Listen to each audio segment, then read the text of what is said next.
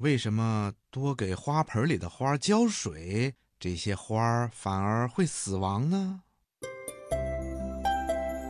嗯，博士爷爷知道，很多小朋友啊都在家里帮着爸爸妈妈、爷爷奶奶种花，有时候怕花会干渴，所以就给花浇大量的水，以为这些花草多喝点水总没有什么坏处的。可是结果呢？这些花草啊，却越来越枯黄，最后竟然死掉了。挖出来一看，这些花草的根呐，都烂得发黑了。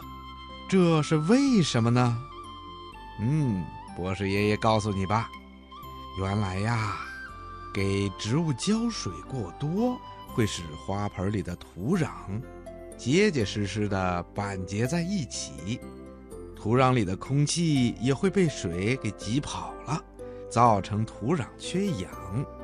氧气对植物来说可是非常的重要的，要是缺少了氧气呀，这些花花草草就会呼吸的不痛快，抵抗力也会下降的，然后随之而来的就是各种生理功能都减退了。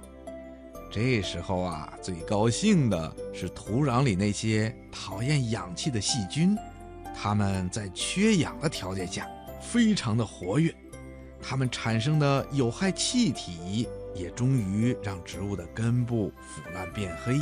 一盆好好的花草，结果呢被浇多了水而葬送掉了，这多可惜呀！听广播的小朋友，你现在知道了吧？